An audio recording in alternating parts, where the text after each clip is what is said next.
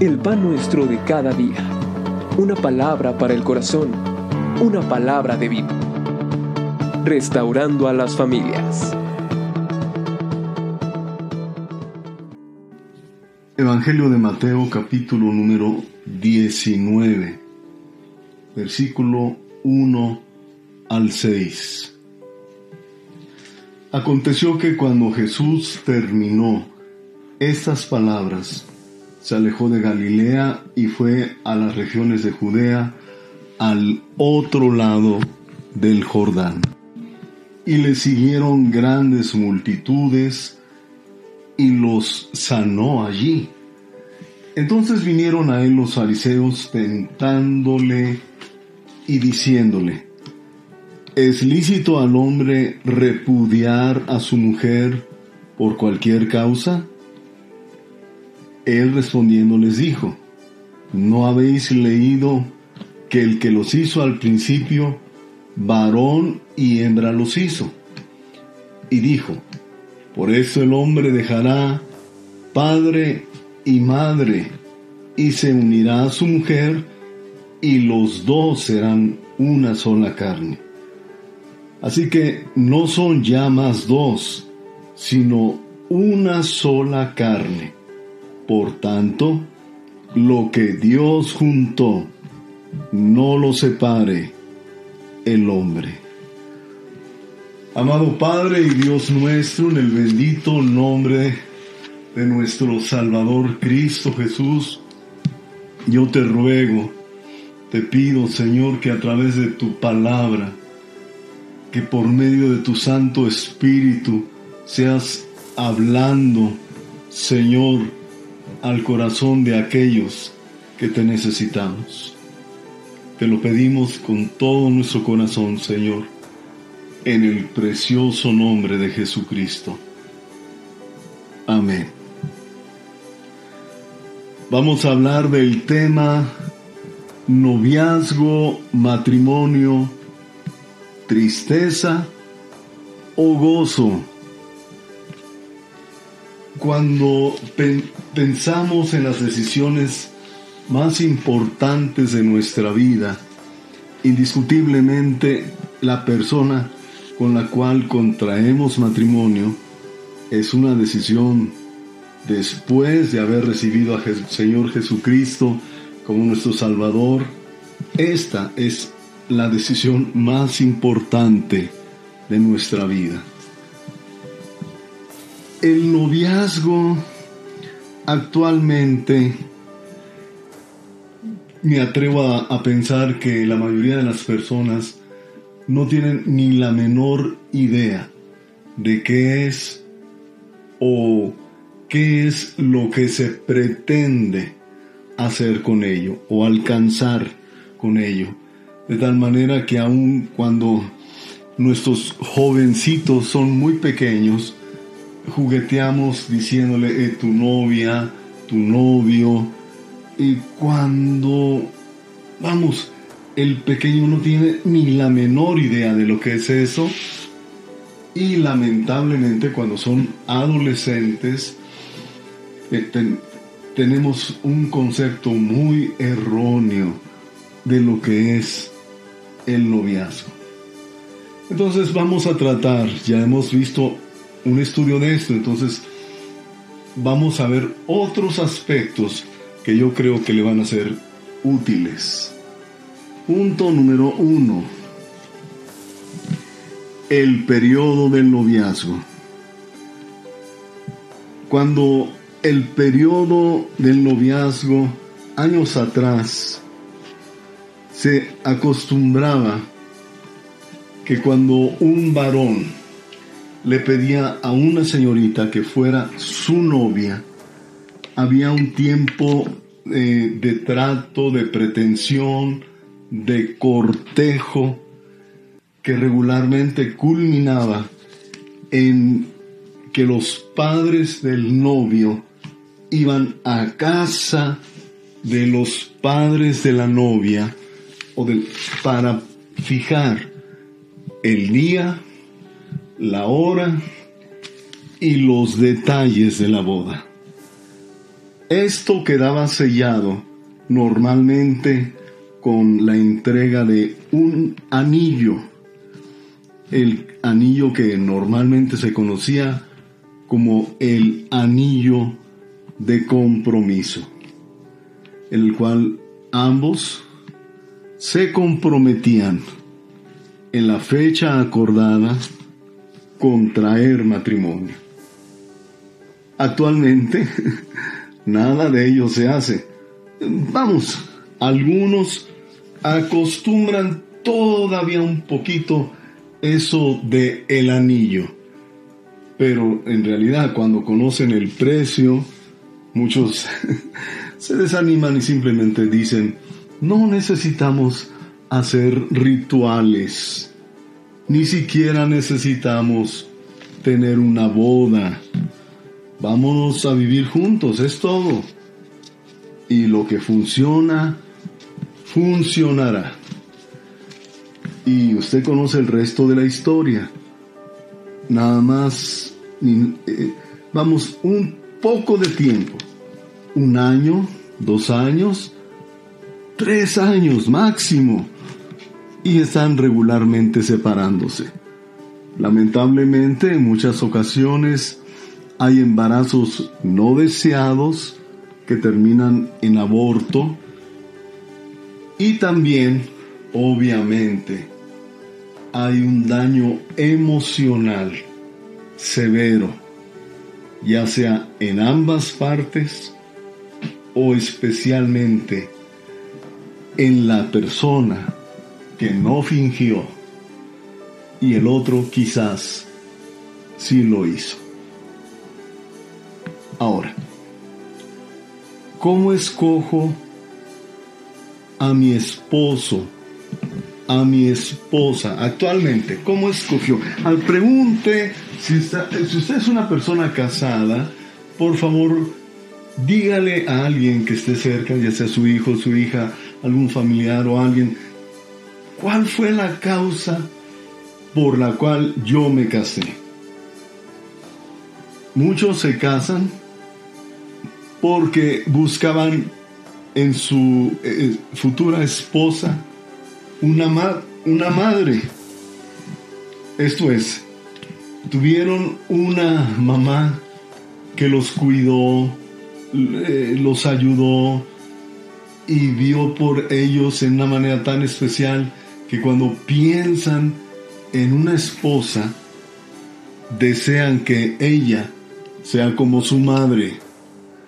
Y otras mujeres buscan en su esposo a un hombre que sea como su padre. Por eso son muy atraídas por las personas más adultas que ellas. Bueno, otra razón es que se casan para asegurar su economía. Es muy común escuchar a, una mamita, ¿verdad? Decirle a su hija, mi amor, con este no te va a hacer falta nada. Mira qué carro trae. Mira cómo se viste. Qué buen trabajo tiene. Tienes que ver por tu futuro. Válgame Dios. Y desde luego, entre más guapa, eh, más modelito sea la mujer, pues tiene opción por tener algo mejor, ¿verdad? ¿Usted cómo le fue? ¿O ya es un modelo viejo usted? ¿No podía escoger algo mejor? Perdón el sarcasmo, pero estoy señalando que muchas personas buscan en su futuro esposo o aún esposa una mejora económica. Siguiente. Se casan por causa de un embarazo no deseado. Mire, aquí voy a meditar un poquito, usted determínelo.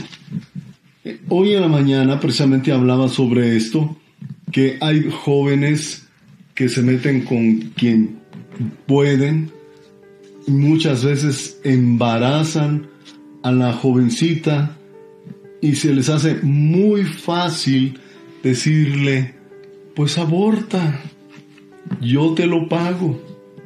Y se acabó el problema, ¿verdad? Pero ¿por qué hemos de matar a una criatura, un bebé inocente en el vientre por tus calenturas? ¿Me explico? Yo creo que no es correcto. Decían años atrás los abuelos, si con la vendedora de naranjas te metes, con la vendedora de naranjas te casas. Y los casaban. Entonces los muchachos años atrás la pensaban dos veces para embarazar a una mujer. pero hoy es muy sencillo, ¿verdad? no pasa nada. Piensa en esto. Ahora, por último, hay personas que se casan porque dicen, ah, me voy a quedar sola, no, no, no, con el primer burro que pase. y aunque usted no lo crea, establecen relaciones con personas casi inmediatamente. Muy bien, vamos adelante. Punto número dos. Consejos espirituales y prácticos. Punto número uno. Pide en oración a tu esposo o a tu esposa. Pídelo. Dile al Señor con todo tu corazón. Mateo capítulo 7, versículos 7 y 8. Pedid y se os dará, buscad y hallaréis, llamad y se os abrirá. Amado, confía en Dios, pero con todas las fuerzas de tu alma, pídele al Señor. En verdad te digo que es muy importante que estés seguro, segura de con la persona que vas a casar. Dos, no te unas en yugo desigual. Segunda carta a los Corintios capítulo número 6 versículo 14 al 16, no te unas en yugo desigual. Si usted es cristiano, cásese con una mujer cristiana y viceversa. Es muy difícil. Claramente se lo digo. La escritura nos deja ver que no funciona un matrimonio cuando no somos de la misma fe. 3. Debemos de cuidar al unirnos en matrimonio que no haya grandes abismos entre nuestro temperamento, cultura y economía. No necesariamente tiene que ser exactamente igual, pero no tiene que haber grandes abismos.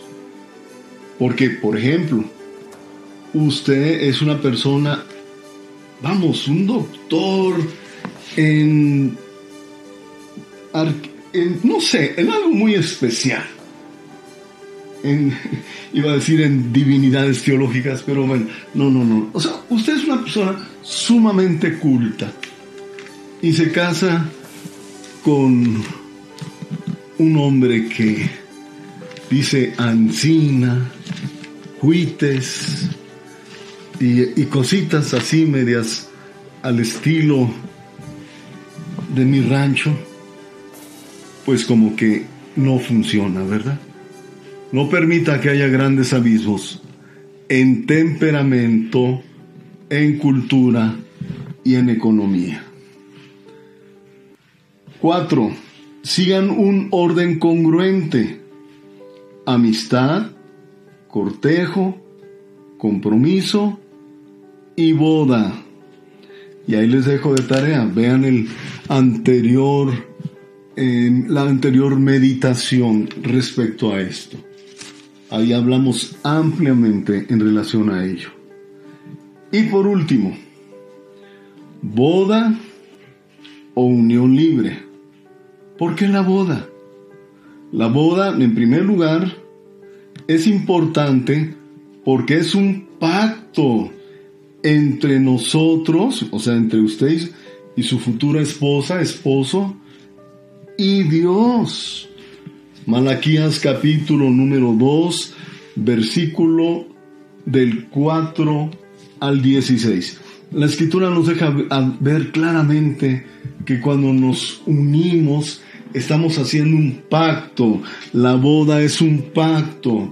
Por esa razón, eh, en voz alta decimos los puntos del pacto. ¿Verdad?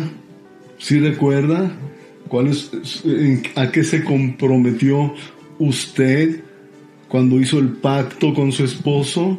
Pregúntele. B.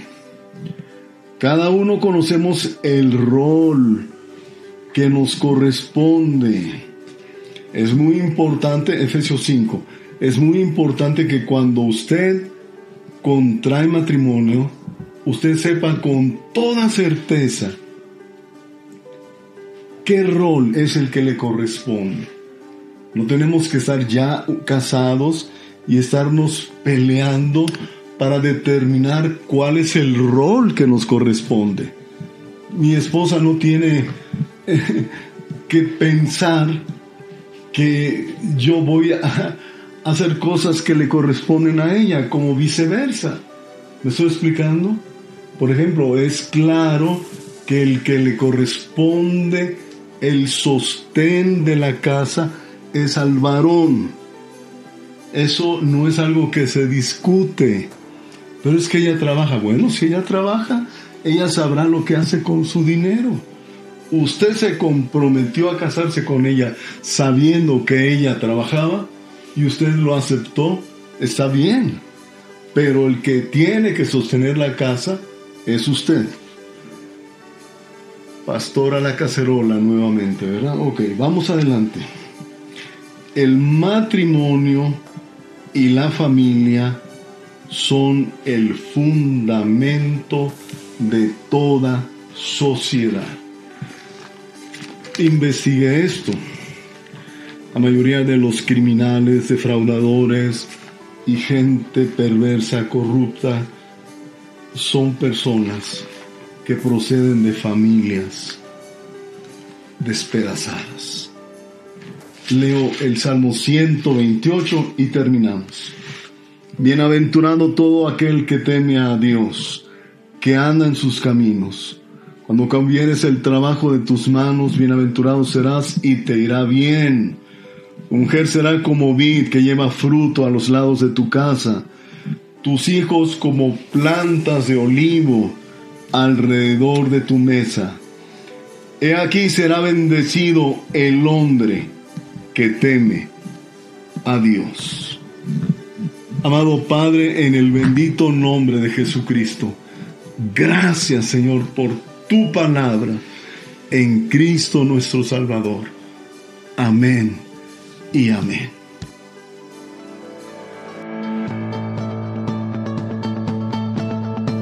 El pan nuestro de cada día. Una palabra para el corazón. Una palabra de vida. Restaurando a las familias.